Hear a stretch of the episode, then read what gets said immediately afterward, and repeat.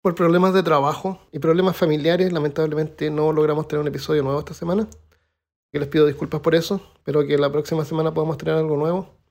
Así que aprovechando las Olimpiadas de Beijing, eh, vamos a escuchar las locas Olimpiadas de 1904, que uno lo encuentra en el episodio más gracioso de Peor Caso. Así que espero que lo disfruten y nos vemos la próxima semana. Bienvenido y bienvenida al episodio número 116 de Peor Caso. En este episodio, las locas Olimpiadas del verano de 1904. Hablándote desde los lugares más polvorientos de Austin, Texas, soy Armando Loyola, tu anfitrión del único podcast que entretiene, educa y perturba al mismo tiempo. Junto a mí esta semana está Christopher Kovacevic.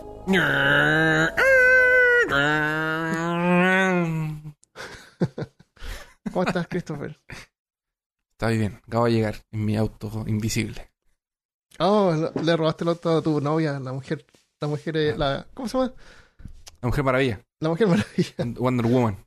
Pero ella tiene un avión invisible. Sí, pero debe tener auto invisible también. ¿No tiene auto invisible? No tiene auto invisible. Sí. ¿Cómo sabe dónde lo deja? Esa fue esa es una de las grandes preguntas de la Yo creo, que vuela, yo creo que vuela sentada y le da vergüenza, entonces dice, no, sí, totalmente yo voy volando en un, avión invisible. pero esa es la forma en que ella puede No, volar. sí, ya llevó sentada gente en el avión invisible. No, ya, ya, ya llevó gente en el avión invisible. Ah. Creo que llevó a Batman y a Robin una vez. Ah, sí. O Aquaman. Sí, alguien que no volaba fue en el avión. LOL. Antes de continuar, démosle las gracias a los nuevos Patreons que tenemos esta semana. Esta semana le damos la bienvenida y gracias por el apoyo a Rubén Colimán, cazador de lo profano en Patreon. Que bienvenido. Muchas gracias. Eh, también a Lucía Ferro, Adelsor Capeda. Qué bueno el nombre, Adelsor. ¿Será su nombre verdadero? Felicitaciones Ojalá. por el nombre. Sería excelente que... Tiene nombre como de... Yo tengo el poder. y a Diego Oropesa. Ellos son eh, investigadores del oculto, así que bienvenidos todos y todas. Muchas gracias. Muchas gracias. Si también quieres colaborar, puedes hacerlo en patreon.com slash peor caso. Entonces, hoy día vamos a hablar de deportes, pero si no te gustan los deportes, no te preocupes porque no tiene mucho que ver con, deporte, con el deporte en sí, obviamente. Sí, no te preocupes por eso. Eh, originalmente las Olimpiadas se celebraban en Grecia cada cuatro años durante un festival religioso en honor a Zeus, en un lugar sangrado- sagrado llamado Olimpia. Por eso se llaman Olimpiadas, que eran de Olimpia. Hoy en día es una celebración del espíritu deportivo, un negocio para otros y una oportunidad de mejorar el turismo en las ciudades donde se celebra. Cada ciudad, cada ciudad o país donde se celebran las Olimpiadas cada cuatro años les mejora los ingresos sustancialmente. ¿Este año iba a ser en Japón o era el próximo año que iba a ser Japón? ¿Era Japón 2020 o 2021? Eh, no tengo idea, veamos. Ah, iba a ser este año en Japón, pues. Sí, creo que era. Creo que iba a ser en Japón. Tokio 2020. Sí, era Tokio 2020. Tuvieron que suspenderlo por... Y las van a hacer en el 2021 y las otras van a ser cuatro años después del 2021 o después o en el 2004. Ah, Porque entre medio van las, las- las- hay varias, entre medio van las de verano y las de invierno. En los años que no son. Entonces van como rotando. Entonces se celebran cada cuatro años y entre medio se celebran los eventos más pequeños que son las Olimpiadas de verano y de invierno. En el en 1904, en San Luis, Missouri, se realizó una feria mundial para celebrar el centenario de la compra de Luisiana a Francia, que como un tercio de Estados Unidos y una franja al medio era de Francia, ¿Era francesa? era francesa. Desde Bien. 1700 hasta 1804, Francia era dueño como un tercio del territorio que hoy ocupa Estados Unidos. Y terminaron vendiéndolos por, en ese tiempo eran como 15 millones creo, hoy en día son 2,6 billones de dólares. Y Considerando el tamaño del territorio, eh, fue una... Fue súper barato. Sí.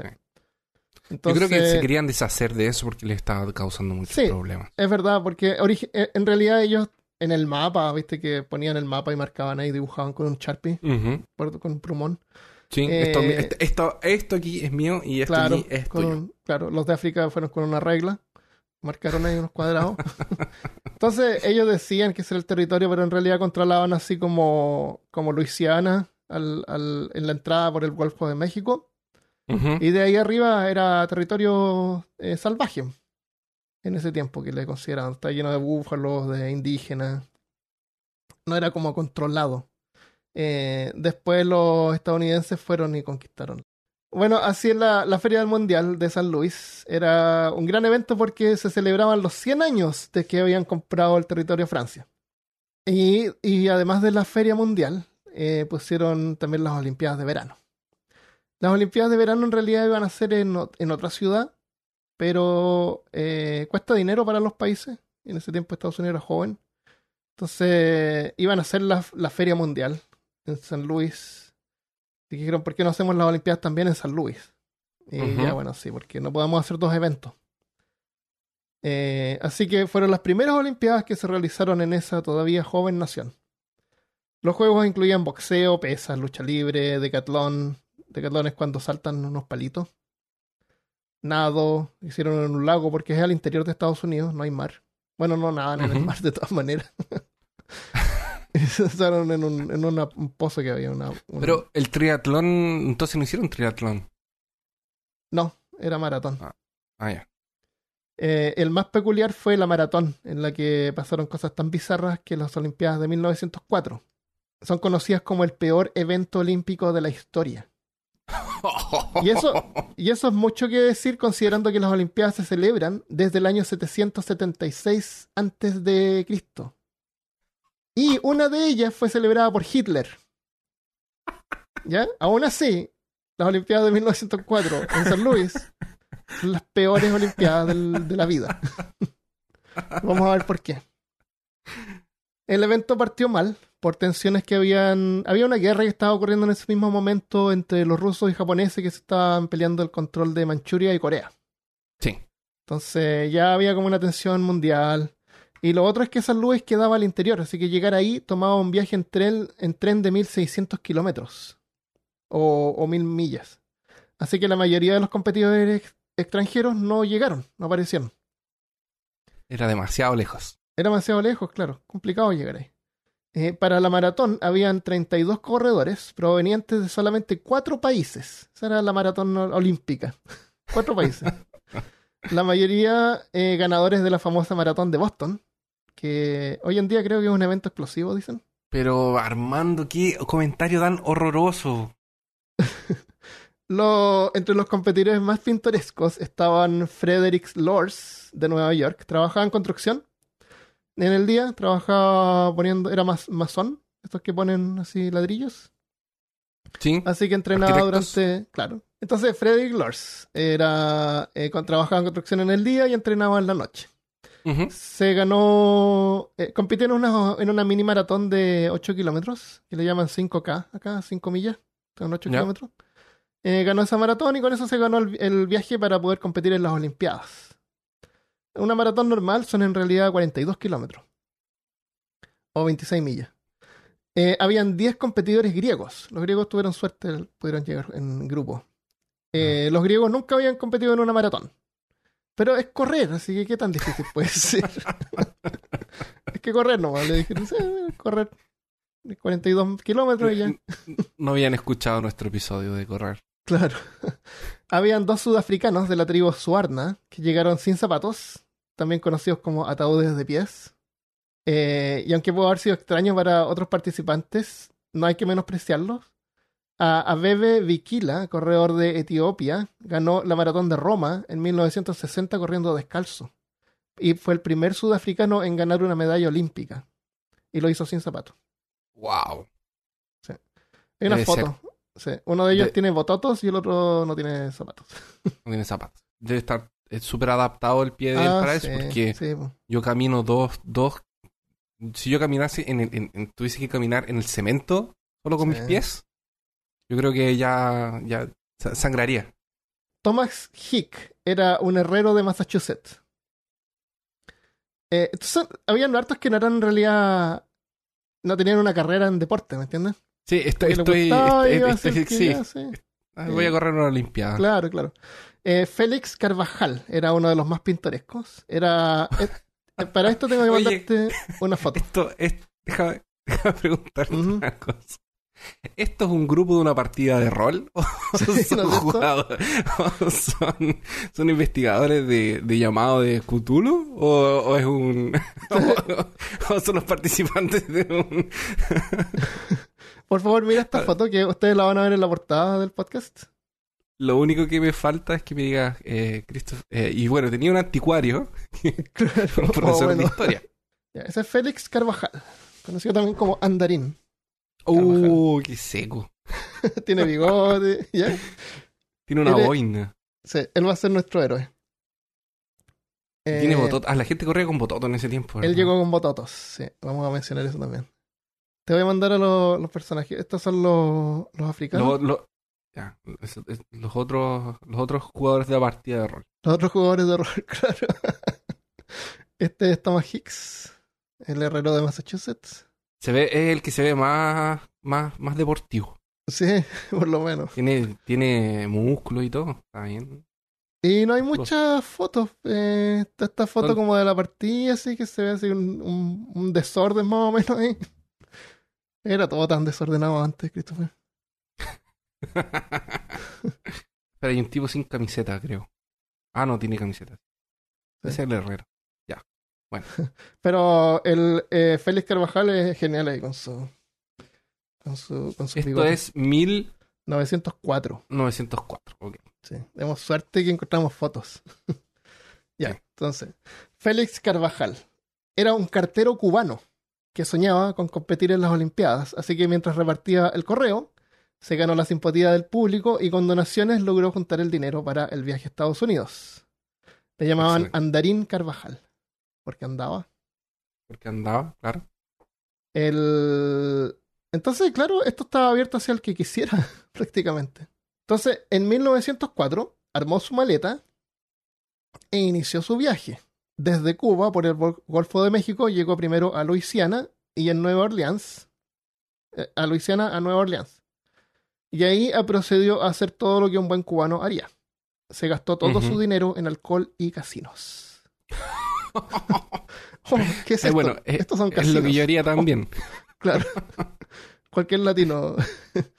Así que se vio obligado a completar el resto de su viaje de más de mil kilómetros pidiendo aventón, o sea, haciendo dedos, o como Andarino hubiera dicho, cogiendo botella, como le dicen en Cuba, aparentemente, de, eh, de acuerdo a internet. Cuando era, claro. Así que hacía, ah, hacía pedía aventón cuando era posible y cuando no, eh, simplemente camina- caminaba por terreno salvaje, así, en, en la dirección Ah, hacia el norte. Imagino que es hacia allá, hacia allá voy. Claro. Eh, afortunadamente logró llegar al evento deportivo a tiempo, vistiendo ropa de calle, con una gorra tipo boina, camisa de manga larga y pantalones largos, y pesadas botas de montañas, opuesto al resto de los competidores que tenían ropa más liviana y shorts. Así que Félix, Félix Andarín cortó la parte de abajo de sus pantalones para convertirlos en shorts. Listo. ¿Cuál es el problema acá? Entonces llegó con, con lo que tenía, con lo mismo que estaba viajando Sí, a correr. así era en ese tiempo. La gente no, no, se, no limpiaba la ropa así tan seguido. llegó, claro, llegó así, salió de unas matas. no, a lo mejor llegó unos días antes.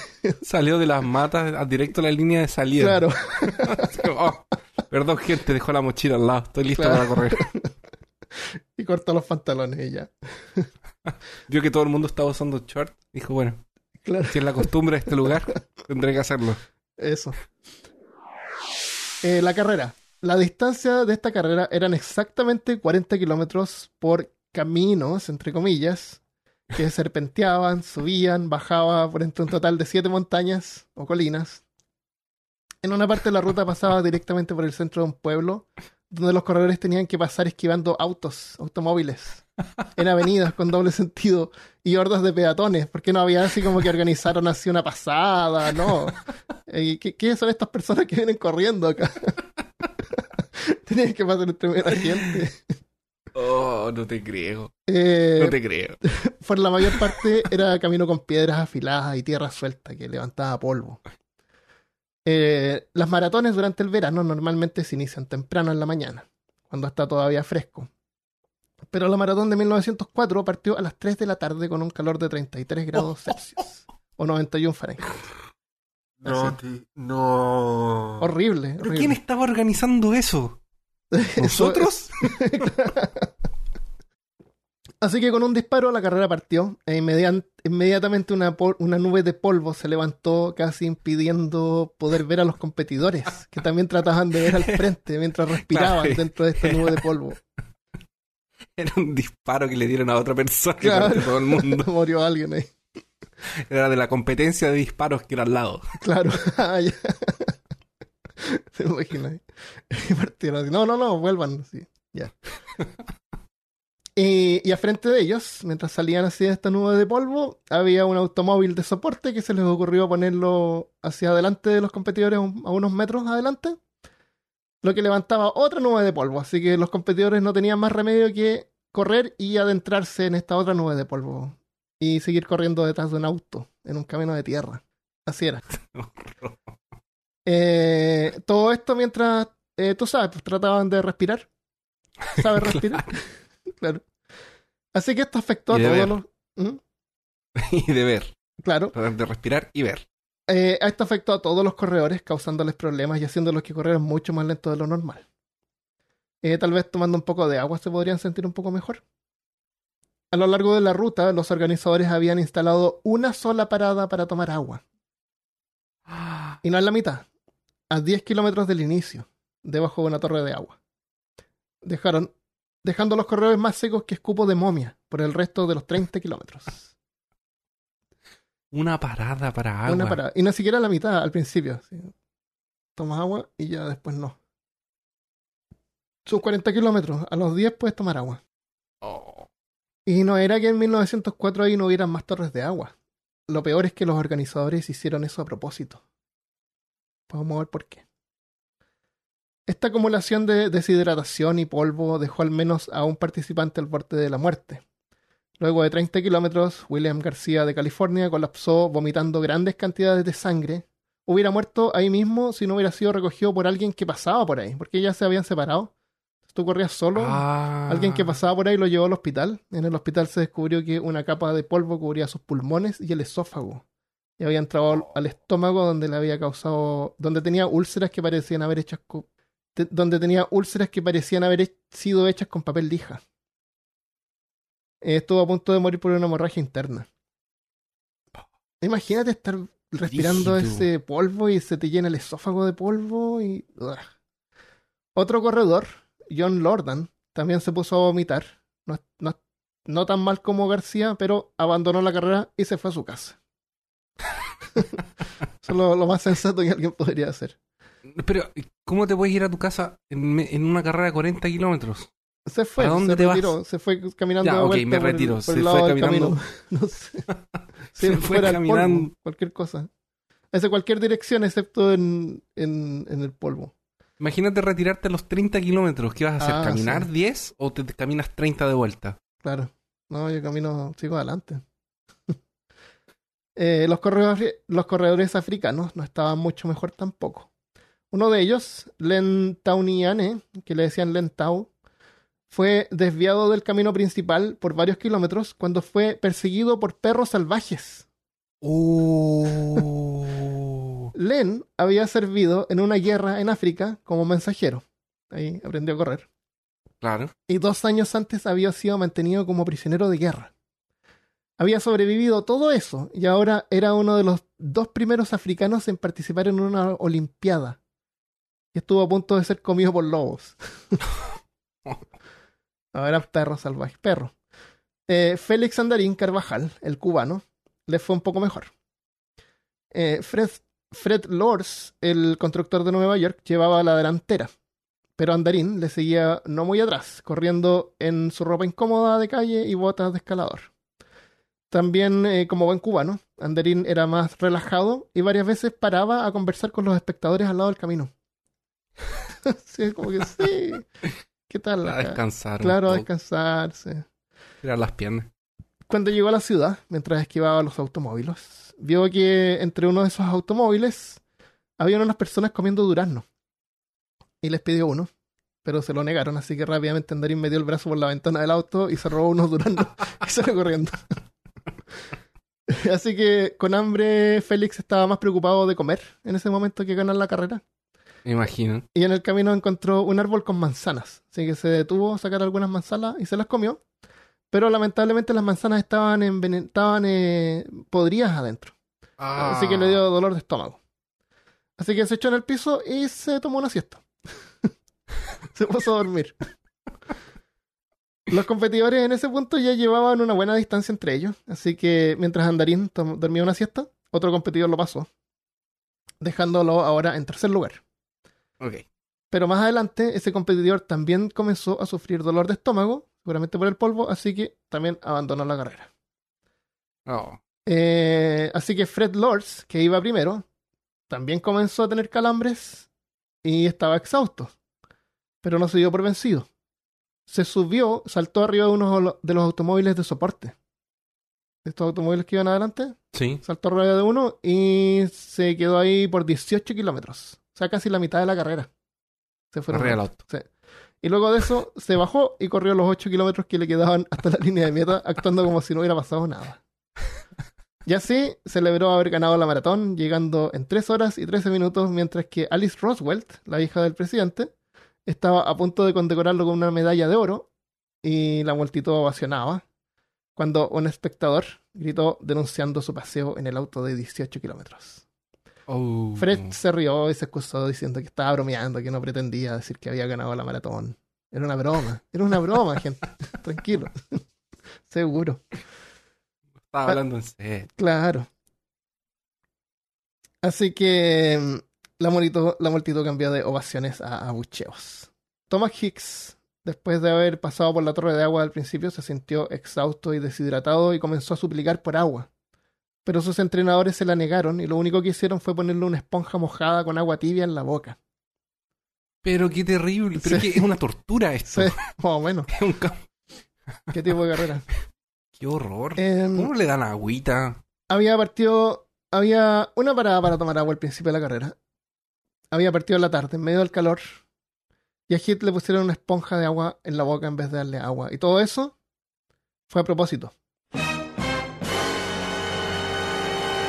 James Sullivan fue uno de los principales organizadores del evento y fue quien decidió permitir solamente una estación de agua en el recorrido de 40 kilómetros y iniciarlo en la tarde en a, a 32 grados de calor sobre caminos de tierra llenos de polvo.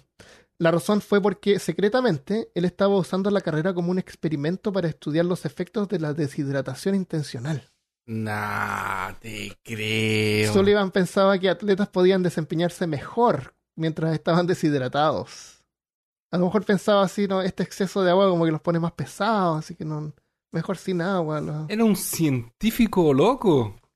Ah, no se sabía la- mucho, no, se, no se entendía mucho en ese tiempo, era como ¿Y por qué no le dijeron a la gente? No, a lo mejor nun- nunca vio a alguien morir por el deshidratación, no sé. Hoy sabemos que es fatal. Así, aún así, Hicks seguía corriendo, deshidratado y con una esponja en la boca, con 30 grados de calor. ¿Qué podría ser peor? Se pone peor. Que ataquen perros. Que te ataquen perros. No, que se puede ser Que te ataque- ataquen perros, que no te den agua, que te deshidrate, que te muerda correr una en cobra. polvo. Claro. Vomitar sangre. Ah, Sus entrenadores le hicieron tomar una mezcla de claras de huevos con estricina, estrisnina, estrisnina, que es un veneno que se vende en algunas partes para controlar ratas. Y no se necesita mucho para matar a un humano. En ese ¿Cuál tiempo, era la idea? ¿Decirle que tenía que llegar al hospital rápido? claro, el hospital está allá. en ese tiempo no había leyes de antidoping y se creía que la estrisnina, estrisnina en bajas dosis era un estimulante que mej- mejoraba el, em- el desempeño Oh. de los atletas. Estrisnina, estrisnina funciona desconectando las señales de los músculos, haciéndolos funcionar más lentos, incluyendo el músculo del corazón, que es la forma en que matan los animales por un paro cardíaco. Eso fue lo que le dieron a un corredor olímpico a pocos kilómetros de la meta. El veneno rápidamente comenzó a afectar el cuerpo de Hicks y tuvo que correr mientras se apoyaba en sus entrenadores, eh, que curiosamente tampoco estaba prohibido. En eso los entrenadores supieron eh, sobre la descalificación de Friend Lords al adelante y se dieron cuenta que su chico aún podía ganar la carrera. Así que le dieron otra dosis de claras de huevos con veneno. Pero esta vez más un, brazo de, un vaso de brandy para pasarlo. Ah, claro. O sea, Para alcohol. aliviar un poco. Claro, que también es deshidratador. Thomas Hicks sufriendo alucinaciones, con espasmos en sus músculos, seco como charque de camello, acarreado por sus entrenadores, arrastrando los pies, cruzó la meta. Hicks colapsó inconsciente a pocos segundos luego que fue declarado el ganador de la maratón. Oh. Afortunadamente fue salvado por doctores y un par de horas después ya estaba, había recuperado la conciencia. Thomas Hicks ganó completando la carrera en 3 horas y 28 minutos, que es la maratón más lenta de la historia. La segunda maratón más lenta fue 30 minutos más rápida. Además terminó con la peor proporción de participantes entre los finalistas. Solamente 14 de los 32 lograron llegar a la meta. Lentao de África terminó noveno, corriendo y escapando de perros descalzo. Varios observadores pensaron que podría haber leído mucho mejor si no hubiera tenido que desviarse del camino. Claro, varios kilómetros. Claro. Félix Andarín, corriendo en Bototos, el cubano, luego de haber parado a conversar con el público, robado durazno, conducí, eh, comido manzanas podridas y dormido una siesta, despertó y logró llegar en cuarto lugar. Se cree que si no hubiera parado a tomar una siesta podría haber ganado. El ganador de las Olimpiadas de verano de 1904 fue un hombre que fue envenenado dos veces y le llevaba la, la delantera a otro que paró a tomar una siesta.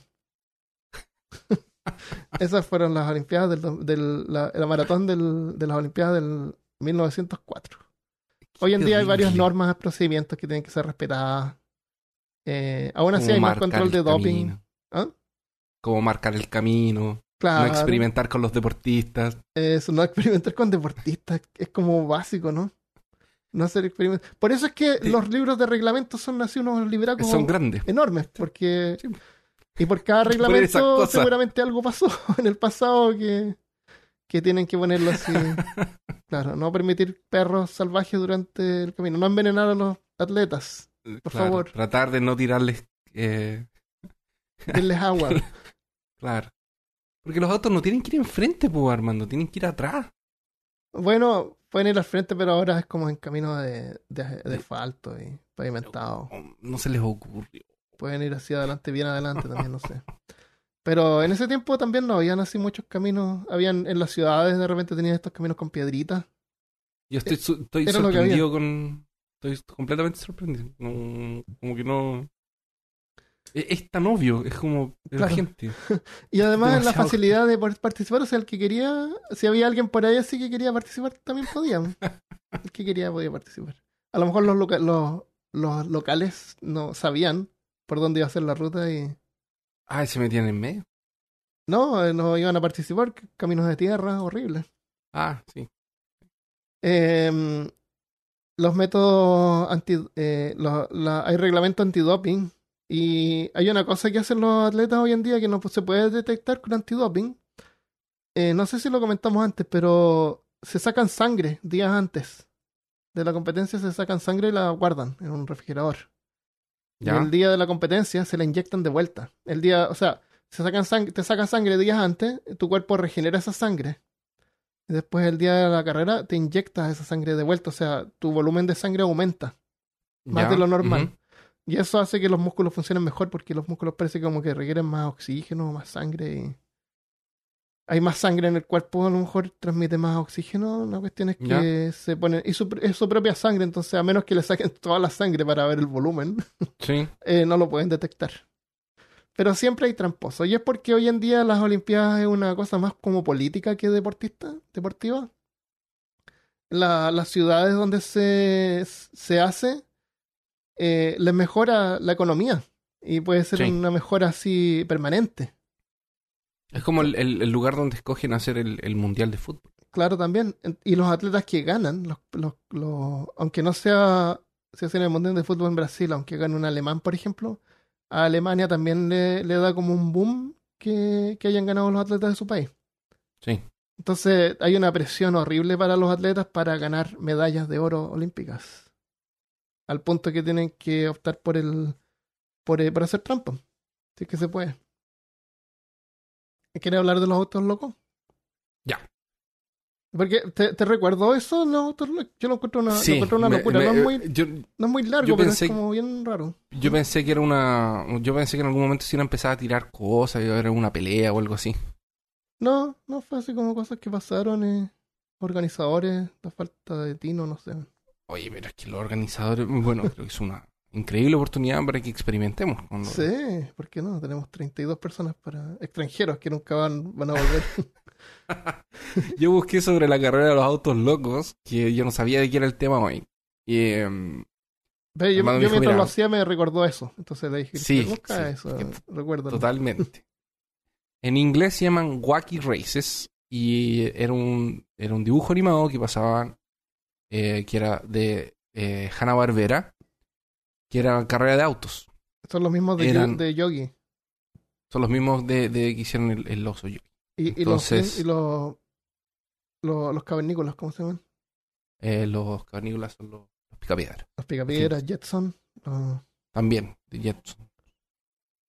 Fueron 34 episodios, cada episodio duraba aproximadamente eh, 10 minutos y esta animación tenía una característica que la hizo como mm, una cosa completamente nueva en ese tiempo, porque es de 1968. Wow.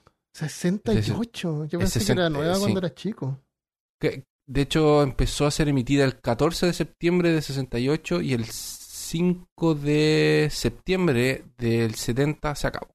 Ah, wow. Súper antigua. Eh, sí. Em, era. Fue transmitida por la. eh, ah, en Chile nosotros la, CBS. en en Chile nosotros la veíamos porque seguramente habían comprado estos dibujos antiguos porque eran como prácticamente Sí, gratis. debe haber sido más barato. y Sí, por era eso también veíamos nada hartas cosas de Japón, porque eran Sí. como súper baratas. Yo, yo tengo la sospecha, y esto, y, y esto puede ser que yo sea una persona muy Conspirativa. conspirativa, pero tengo la sospecha de que muchas veces esos animes antiguos que pasaban no eran. no pagaban los derechos. No sé. Tengo la sensación de que no. Como en la radio, que no pagan los derechos de la música. Claro. Eso, o los compraban barato, porque en ese tiempo para la televisión se necesitaban equipos especiales. Estos, estos animes no venían así como que bajaba uno el, el video. Te venían haciendo unos No, no, no era, no era raros. VHS. Ah, yo pensé que era VHS. Eh, debe haber sido Super VHS. Debe haber sido unos, unos discos magnéticos, pero cintas magnéticas. Seguramente. Ah, ya, sí. Tal vez, no sé. No, no es como tan accesible, pero puede ser también, sí.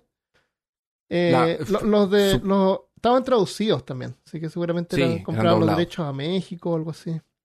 Pero seguramente puede ser. eran baratísimos. Por eso nosotros veíamos todo eso atrasado.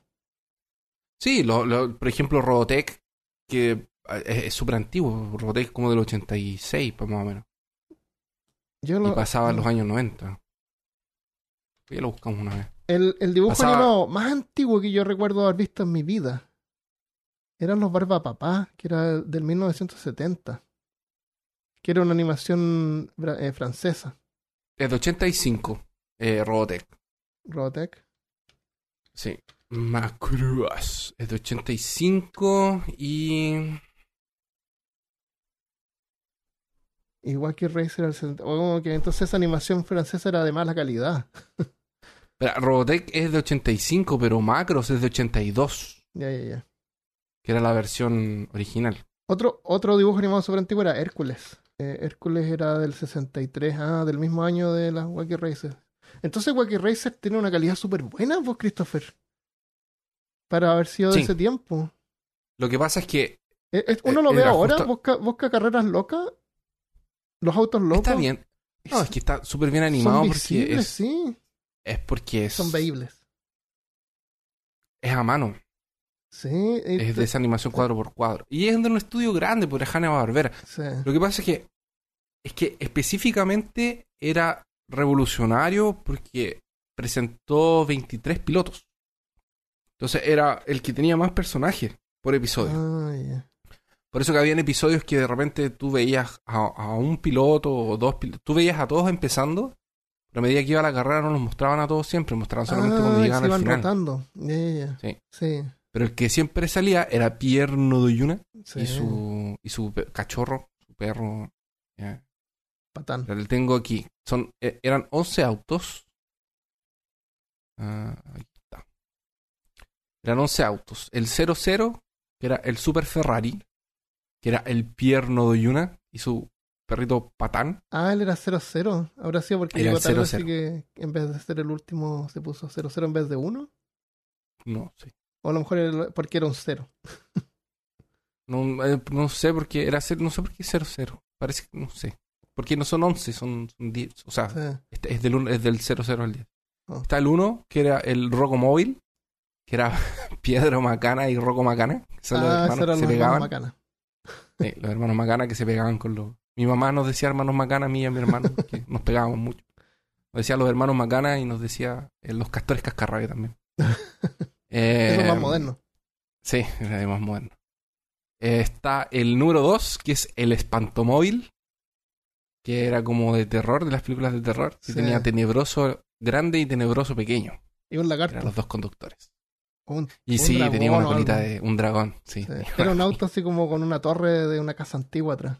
Los diseños de los autos yo los encontré genial. Los personajes son súper característicos sí. y, y son bien, son como, Los, autos ejemplo- son los personajes. Los autos con el Sí, conductor es todo no, un es personaje. todo un personaje. Sí. Sí, es todo... ¿no?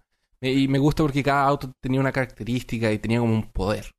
sí, sí, sí. Los hermanos Macana podían reconstruir su auto con cualquier piedra. Sí. Y, Rápidamente, y- con y su- para, con y para, para- para andar más rápido se pegaban entre ellos. Sí, y eh, está el número 3, el convertible, que es del profesor Lokovo- Lokovich. Empezar ya, ¿me podía empezar, eh, Lo- ¿me los puedes empezar a decir en inglés-? Lokovich, sí. Los nombres en inglés también están buenos porque en inglés se llama Pat Pending. Así como Pat, como patente pendiente. Como Patente los pendiente, inventores sí. inventan un montón sí. de cosas y son patente pendientes, se llama Pat Pending. Sí, el, los hermanos Macana se llamaban Rock Slack y Gravel Slack. Eh, tenebroso, lo- pero igual las traducciones están buenas porque, por ejemplo, Sí, están el, el tenebroso grande era Big Gruesome y, y el otro es el Little Gruesome. Sí, eso está adecuado. Ahí el, pero el, el Pat Pending está muy bueno, de Pat verdad. Pending. Pat Pending. Eh, número 4 era el es el Stuka Rakuda, que es el, nombre, el nombre Rakuda. Stuka Rakuda, que es el nombre del auto, que es un avión porque es el varón rojo. Es el varón. Acá, estos también son personajes pop de la época. Sí, Entonces, haber sido súper exitoso. el espantomóvil era de las películas de terror de Es- claro, era como de los locos de Adams. Universal. Ujú. Eh, lo- los, los hermanos Macana los Picapiedra. Ajá.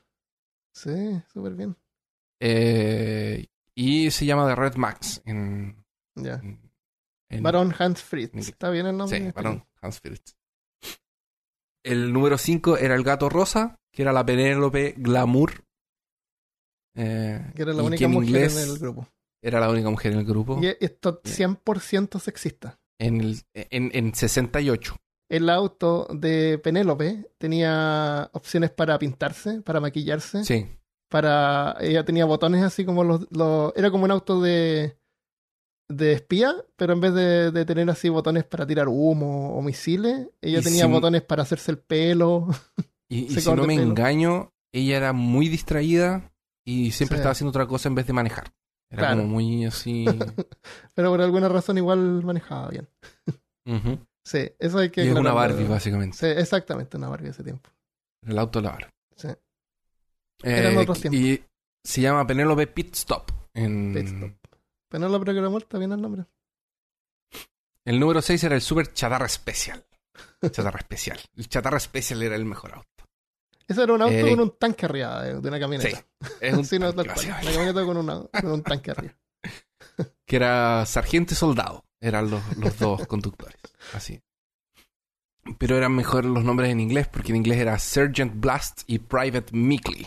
Mickley. Y Mickley manejaba y el sargento arriba del tanque. Daba órdenes. Claro. Exactamente. Daba órdenes. Ah, esta- estas no eran violentas, estos dibujos animados. Eran, eran violentos tipo así como que cada vez que él disparaba el cañón, el super chatarra especial se deshacía. Ah, sí. Nadie moría Y no era que se disparaban entre. Claro, no, no, bueno. El número 7 es la antiguaya blindada. Mafio, Ringo y la pandilla, que eran los mafiosos. Sí, Obviamente. estos son divertidos porque la pandilla era un solo personaje y eran como seis personajillos juntos, siempre estaban juntos pegados.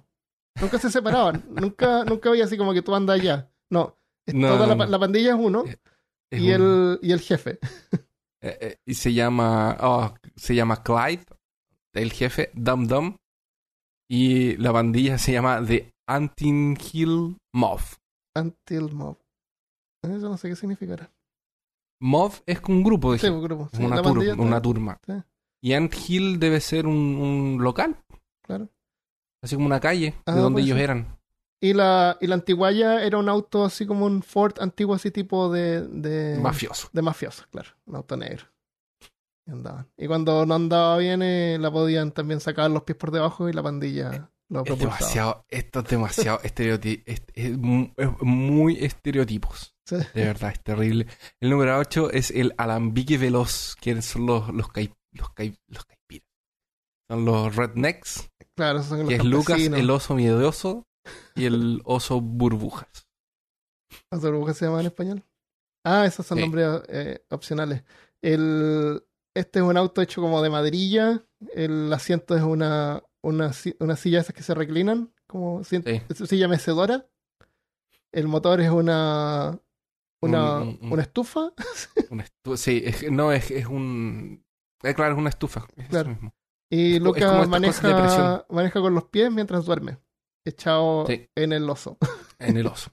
Con, Y es seco, es seco porque el, el motor, como decías tú, es una estufa, pero es de estas estufas que son que hacen presión. ah, es como un auto de vapor. Es como un auto a vapor, exactamente. Porque de hecho tiene el, el pitito arriba así. Ah, verdad. como en la cocina. Pobre Sí, y oso. en inglés, sí, en inglés se llamaba Luke, el tipo, Lucas, Sí, y Bubble Bear. Bubble Bear. Ya. Está bien, oso mío, La- pero no tiene. tiene... Sí, la- las traducciones también buenas. no los podemos nombres al son- oso por cortar, cortar con No. miedo. No, Estaría no. igual. Yo también estaría Yo muy, me muy identifico miedo. con ese oso. El número 9 es el- nuestro otro estereotipo de, de- de hombre que se llama el super heterodino, el auto. de tan hetero que es. Ya. Y, y la forma Eh. tiene una forma de falo, falo fálica. Eso es, fue un, es un pene, vos, Christopher. Y las ruedas, mira, son las bolas. Ay, no lo había visto. Es verdad. Oh, pero Armando, no había visto esto. Me destruiste.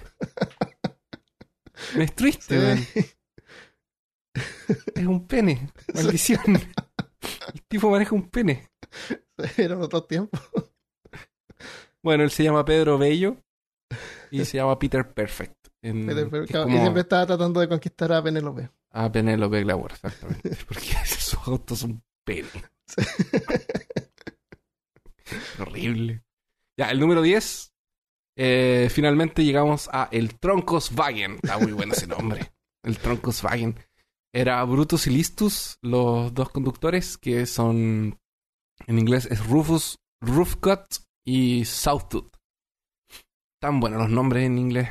¿Sí?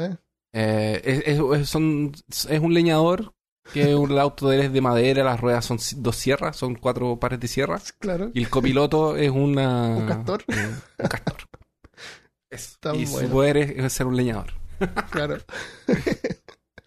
Está muy y, bueno. y- y el auto de el auto el auto más hermoso de todos es el 00, el Super Ferrari de Pierno Sí. Oyuna, que es un cohete prácticamente. Sí, es prácticamente un misil. Claro, y Pierno Oyuna hace trampas para evitar que los otros competidores ganen, pero si él no hiciera trampas, él ganaría fácilmente. Esa es Sí. la cosa. Y él nunca gana. Y no sé, creo que nunca ganó. La idea es que No, nunca gana, Él era Sí, el coyote. básicamente. Y básicamente igual te- hacía trampas de tipo coyote. No sé si habrá sido el coyote en ese tiempo, que era con la competencia.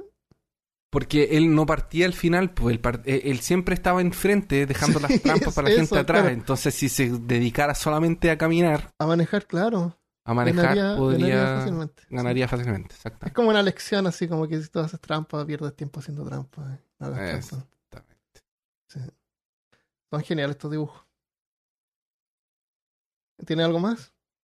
No, solo eso. El- o- otra cosa más que, que fue también eh, novedosa en ese tiempo es que Pierno Oyuna es un héroe que aparece también en el Palomo Mensajero. Sí. El Palomo Mensajero era en vez de autos con aviones. No era una carrera, era un palomo que era mensajero, que era un- una paloma con un gorrito de, de piloto. De, de piloto, Y exactamente. tenía que llevar un mensaje y, y Pierno Yuna tenía que interceptarlo. Entonces siempre trataban de perseguir al palomo. por el aire. Entonces, No en vez de autos sí. locos, eran aviones locos. Él tenía una pandilla, así como de cuatro o cinco malhechores. Sí, e- Era un escuadrón. La el verdad escuadrón, es que eso. Es un no escuadrón Sí. y es lo que trataban de interceptar eran mensajes de los aliados. Ah, y era eran- como la Segunda Guerra Mundial. Claro, porque Eh. Pierno de Ayuno es como alemán, así como el malo. Pero, eh, pero me parece que era el prim- la Primera Guerra Mundial. Porque Ah, los ya, aviones sí, son de la sí, Primera Guerra. sí. Y, y usaban así cosas mecánicas y raras y súper... eh, Y tenía acento. sí. Que no, yo no tenía acento. Pero qué genial que esto, este villano, típico villano, así ¿Trascendiera? con, con, eh, con bigote de villano y todo, de villano de malo. Con su perro malvado. Claro, con su perro patán. El perro patán también era súper genial porque él no era un aliado de, de Pierno Yuna, él disfrutaba viéndolo fallar, golpearse, lo ayudaba un poco, pero no estaba como El- ni ahí. los palomos mensajeros, cada vez que derribara a Pierno Doyuna, le tenía que dar una medalla al perro para que el perro lo salvara. Decía, medalla, medalla. Qué. Y me acuerdo también que de repente el, el palomo mensajero pudo haber estado con el perro, pero el perro no lo trataba ni siquiera de pillar, así como que ya ándate, Mm, sí, él no, lo que disfrutaba era su vida Eh, ahí viendo todo lo que ocurría. y la, Eh, eh, debería él ser volaba nuestro, con la colita. El- claro, nuestro animal espiritual. Patán. Sí, Y se reía, nomás no hablaba, se reía. sí. Con una risa que no voy El- a intentar eh, eh, imitar. Claro, La, porque quedaría eh. ronco para siempre, pero la voy a poner. era. eh, eh, Patán es como la mascota de Bearcast ahora. Claro. Esos los autos locos eran geniales. Veo que en eh, YouTube se pueden encontrar. Sí, búsquelo. Podrían hacerlo la gente que no los conoce. Hay una, hay imágenes así de los autos eh, dibujados como de tipo Mad, Mad Max. Que se ven geniales. Sí, sí, los vi. Es como una reinvención. Claro. Me hay un universo que salió ahora, me parece que fue de C, que agarraron todos estos dibujos animados y los reinventaron en cómics. Ah, sí. Entonces, por ejemplo, Scooby-Doo es como en, en- en el apocalipsis. Ah, ya, ya sé. Ah, Eh, podrían ser los autos locos. Ah, pero es que no- Scooby-Doo es de no Warner sé. Brothers. Ah, perdón. No, pues Scooby-Doo, Pero no, Hanna-Barbera. Hanna-Barbera, sí. Pues. Lo otro que hicieron fueron crossover entre superhéroes de DC y los personajes de Hanna-Barbera. Ah, por eso Entonces, salía por Batman en Scooby-Doo. Eh, Y hay otro que es muy bueno, es muy bueno, que es, eh, eh, es el cazador. ¿Cómo se llama el cazador? Qué cazador. El cazador de... de que seguía a, A Bugs a Bunny. Bugs Bunny. Eh, Hemet, Helmet, Ya, Helmet, algo así. Hemet. hay uno que es él tratando de cazar a Batman. ¿En serio? Y es, es terrorífico como el tipo es buen cazador. Ah, sí. Y, es- y es dibujado así como persona normal, así como humanista. Eh, Es, es, es un, es un dibujo que obviamente es él, pero es mucho más serio. Como que el, el Mm. autor se la, se la tomó un poco en serio. No es tan cómico. O sea, tú no vas a ver a Batman riéndose. Y es, es, es un peligro para Batman. Oh, Es wow. un peligrazo. Es, yo realmente se los recomiendo. Es una, una cosa así increíble. Y eh, bueno, el que mi hermano me regaló aquí en realidad, por ejemplo, El, fue Elmer que- Foot se llama. Elmer Foot, eso. Que el fantasma del espacio se encuentra con la linterna verde y le ayuda. Le ayuda a resolver una, una- un problema que tenía en el espacio con otros linternas. Entonces, una forma como más seria y más moderna de ver a los. a los. eh, a los personajes. Por ejemplo, en Johnny Quest se encuentra con también con. con Adam Strange. Ya. Ah, Son bien buenos. Qué loco. Ya. Entonces, eso es lo que tenemos por esta semana. Carreras locas. Eh, antes de leer unos saludos, les voy a contar de eh, la, la tienda. La tienda de peor caso se llama peortienda.com. Todavía no puedo creer que estaba ese nombre disponible, peor tienda. que le iba a Hay poner gente poco creativa. Iba a crear un sub, subdomain así como tienda.peorcaso.com. Pero dije, pero dame el peor tienda. a ver. Y estaba, así que lo compré inmediatamente. Eh, hasta el final de junio, de julio pueden usar el cupón peor tienda 25 para un 25% de descuento. En peortienda.com los envíos son eh, a cualquier parte del planeta Tierra, donde haya correo, que esté funcionando en este momento. En la ayuda hay una lista de, la, de los países que están siendo afectados por el coronavirus. En algunas partes está el correo cerrado son pocas y en otras partes se puede demorar un poco más. Así que hay que tener Otra vez. paciencia, pero llegan. Generalmente se demora unas tres semanas. Así que peortienda.com. Solo eres un perro guasón. Cuando es necesario, eludes la acción. Tus tontas medallas te voy a quitar. Si no me obedeces y empiezas a actuar así que... Que lo pillen, que lo atrapen, que no vuele, que lo maten, que lo agarren, que lo aplasten, que no vuele, ya. Saludos. Ah, hay uno muy, muy genial, yo creo que ganó los saludos de la semana. Es Caro Campi, Julio Verne, eh, que hablamos de Julio Verne en el episodio pasado. Era un científico literario. sí, sí lo era. ¿Cómo no lo vimos? Ah, fue un verdad, era un científico literario. Eh, tengo un comentario malo. Tengo un comentario negativo. Que, que ¿A a, mí me, da, me da un poco de gracia porque de repente hay personas que se encuentran así con peor caso y no saben o confunden así como la, el humor o, o la, mm, eh, la sátira con falta de respeto. Ya. Entonces encuentran que somos poco serios y, y les gustan los temas, eh, pero quisieran escucharlo así como sin, sin humor. Entonces, en el episodio de mm, Agafia Licoa, hay varios comentarios negativos ahí, pero yo creo que este es el que más me gusta. Te lo voy a leer. ¿Ese de ahí Dice, está dónde? ¿En YouTube? esto está en YouTube, en el episodio de, Ah, de YouTube siempre es así. Agafia Licoa. Maldito. Hay Maldito. varios negativos. No, no traten de así como de defender el podcast ni nada. no. Yo los dejo. Ah, no, no. bien. Cualquiera que pueda tener su opinión. El- lo único que siento es como la falta de, de expectativas que de repente nosotros proyectamos. Al principio habría que aclarar un poco mejor, pero la- el mensaje dice esto. Qué historia tan asombrosa para ser narrada por un par de imbéciles con una risa de idiotas que no le veo el chiste. Deberían poner gente profesional. Bueno, igual la vida de ellos es de película de, de los licobas, de los Ah, licos, claro. y, y no la nuestra. Nosotros somos un par de imbéciles. Y, y de ejemplo, esa entrega, ah, y, da ejemplo esa entrega a Dios. Entonces, una persona religiosa. Pero lo que más me da risa no es que nos llame idiota, es que dice deberían poner gente profesional, como si peor caso fuera así como una corporación. Claro, como si fuera un, pro- claro, como si fuera Claro, un el canal producto de que sale a la televisión. radio, no sé. Claro, nosotros somos empleados de peor caso. Deberían sacarnos. Christopher, vamos a perder nuestro trabajo. nos, van a, nos van a despedir. Tenemos que ser más serios. Así que bueno, No, la- eh, lamento que, Ay, que la nos reímos como idiotas, cada uno se ríe como puede. Claro. La gente tiene muchas expectativas. Sí. Yo creo que a veces se, se olvidan. Es que parece que los temas que tratamos son...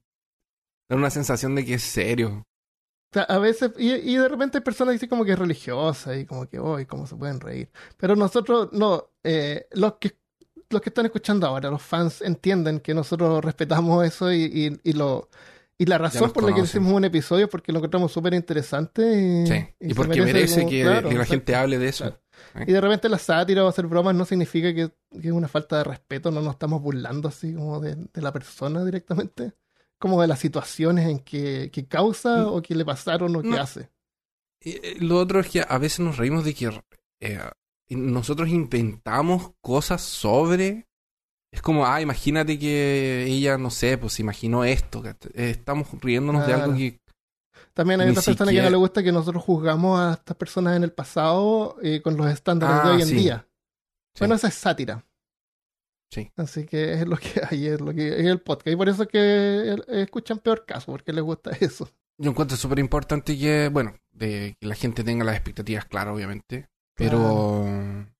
Bueno, Pero es, es cuando pasa esto, cuando así como que una persona así que nunca ha escuchado el podcast, una persona normal, va y de repente se encuentra así como con nosotros de repente enfrente. Y causa esta, este- esta sensación. esta sensación de poca seriedad. y- ya. Eh, la otra que le quiero mandar las gracias a Irene Nortes, que hizo un video hace ocho meses Ah, atrás sobre en- en- su podcast favorito. Ella tiene un canal de YouTube y tiene hartos seguidores, así que varios llegaron por ella. Así que muchas gracias, bienvenidos los nuevos villanos de peor caso que llegaron. Y saludos a ella también por su canal de YouTube. ¿Qué Muchas gracias. Sí, eh, su canal lo pueden encontrar si buscan Irene Nortes. Ella tiene, como decías tú, eh, fue extraño que nos haya sugerido porque la mayoría de los podcasts que ella le gustaban son así como de Podcast de, de, de guías, de autoayuda, de. No sé, cosas como más, eh, Sí. más bonitas. más Sí. tiernas y coloridas, como diría mi hermana. ¿Cuándo vamos a poner científico literario en la recompensa? Científico literario. Tenemos que cambiar un nombre. Ay, qué terrible. Tengo vergüenza de, ese- de- de- de esa cosa que inventé. Terrible. Pero está bien, pues, eh, el, pensamiento científico. Lo, lo que pasa es que a mí me llamó la atención porque tú puedes elegir entre. Cuando tú estás estudiando, tú eres como una, una, una rama es ciencia y una cosa totalmente aparte y separada. Es así como humanismo, donde está, donde entra la literatura, ¿no es cierto? Entonces tú lo que hiciste fue, sin importarte nada, tú fuiste y lo juntaste. Y, y- y Julio Verne está ahí y existe y es un científico literario. Y los científicos literarios que cuentan las historias rusas de, de, de Baba Yaga. Así que, Claro, que buscaban recuperarla. claro. La Tienes que, literatura. lo que tú tienes que hacer es imprimir un, un diploma de científico literario y mandárselo a, estos, a estas personas para que ellos se enteren. Oye, Armando, científicos ¿sabéis, literarios. sabéis qué? Eso no es una mala idea. Podríamos. Debería haber una recompensa de Patreon que fuera un diploma de científico literario. Puede ser, a Firmado los archivistas de tomos prohibidos. Ah, en, el, en YouTube, que está disponible ahora también para unirse ahí, que es homólogo a, a, a Patreon, solamente que es diferente. O sea, otra Ujú. opción. No cabe eh, archivista de tomos prohibidos, así que le tuve que poner eh, archivistas de grimorios. No cabe, pero es como lo mismo, más o menos igual. La, la gracia que tiene YouTube es que tú puedes, eh, te cambia la moneda, tu moneda local, Sí. entonces es como más accesible. Sí. Pero es como más o menos igual. Se pueden revisarlo en YouTube en peor caso. Ya, archivo literario. Vamos a buscar una recompensa. A lo mejor mandamos a hacer unos, unos, unos diplomas así bien bonitos. Unos dip- claro, diplomas mandarlo de- por correo. Eh, tiene que ser bien chiquitos que, que ponen en una carta. Todos lados. O lo pueden eh, imprimir. Alguien que nos mande un diseño, por favor. Ya, ¿algo, más? Mira, eh, ¿puedo leer el de Instagram aquí? Sí. En Instagram mandaron, eh, Opa Girl mandó uno, un mensaje que dice, hola chicos, me encanta su podcast, los conocí en un video que hizo una youtuber recomendando podcast y desde entonces los escucho en Spotify. Este de la Me youtuber que pregunto si es la misma persona. Ah. ¿Será que es la misma, la, la misma youtuber? ¿Cómo? ¿Cómo? ¿Será que, el- ¿Será que es la misma? Porque la persona que puso en, en Facebook no es la Opa Girl, es otra persona. A lo mejor Irene, Irene nos encontró y después hizo un video. ¿Puede ser? ¿Quién sabe? Gracias igual. Eh, es genial como hablan de temas interesantes y perturbadores, pero sin pasarse de ser. Me hacen reír mucho. Qué Los bueno. escucho mientras hago caligrafías y dibujos. Me siento acompañada y me sacan risa. También me desespero un poco cuando se les olvidan palabras, pero es parte Ah, de su sí. encanto. Sí, como decía también yo mientras estoy editando así, ay, la palabra es esta, ¿cómo no dijimos? Me dan ganas de como de ponerla entre medio. Así como rot. Claro. Confieso haberlos escuchado en el baño. En fin, son unos genios. Un beso a todos los integrantes de Peor Caso. Desde Argentina. Se los aprecia mucho. Muchas gracias. Muchas gracias. Eh, déjame leer acá uno de la, de la página que nos dejó Claudia Ivette en el comentario en el episodio 31 de Leyendas Urbanas. Dice, tengo como 4 o 5 meses que comencé a escuchar el podcast y me encanta. Los temas son súper interesantes y ustedes son muy simpáticos. Muchas gracias. Muchas gracias. Me gustaría que realizaran más capítulos de leyendas urbanas, ya que es un tema muy extenso y este es uno de mis capítulos favoritos. Eh, sí, pues eso da como para más. Podemos hacer leyendas urbanas de otros países. Porque una cosa Puede son ser. los mitos y leyendas, otra son las leyendas urbanas. Así que sí, buena idea. Puede ser. Vamos a, a planearlo. Eh, así que eso es lo que tenemos por saludos por ahora. Muchas gracias por todos los mensajes que nos envían, sean buenos o malos, igual se agradece. Y eh, entonces dejamos este episodio hasta acá y tenemos algo más que vamos a agregar en el Afterpod. El Afterpod ahora está disponible en Patreon y en YouTube para los que se suscriben, para los que se unen ahí. Unirse se llama. Con confusión, Unirse. Christopher. Sí, a- Unirse, aquí se llama- Aquí, es- aquí es ser miembro. ser miembro. Ya, en español en Chile uno trata de evitar esa palabra. Por razones. Entonces únanse. Para no- sean un unido. Claro. Para nos, claro. Únanse en Sí. vez de ser miembro. Claro, es como, es que después me llega como cuando dije, creo que dije que en México era otra cosa. Coger. No, no, ¿No? no. Ah, no, era otra cosa. Ah, no Coger es de qué era. Ah, qué bueno que no me acuerdo ya. Dejémoslo hasta acá entonces. Muchas gracias. Quédense si están eh, unidos o, o están en Patreon. Eso. Es. Y nos vemos la próxima vez. Adiós. Adiós.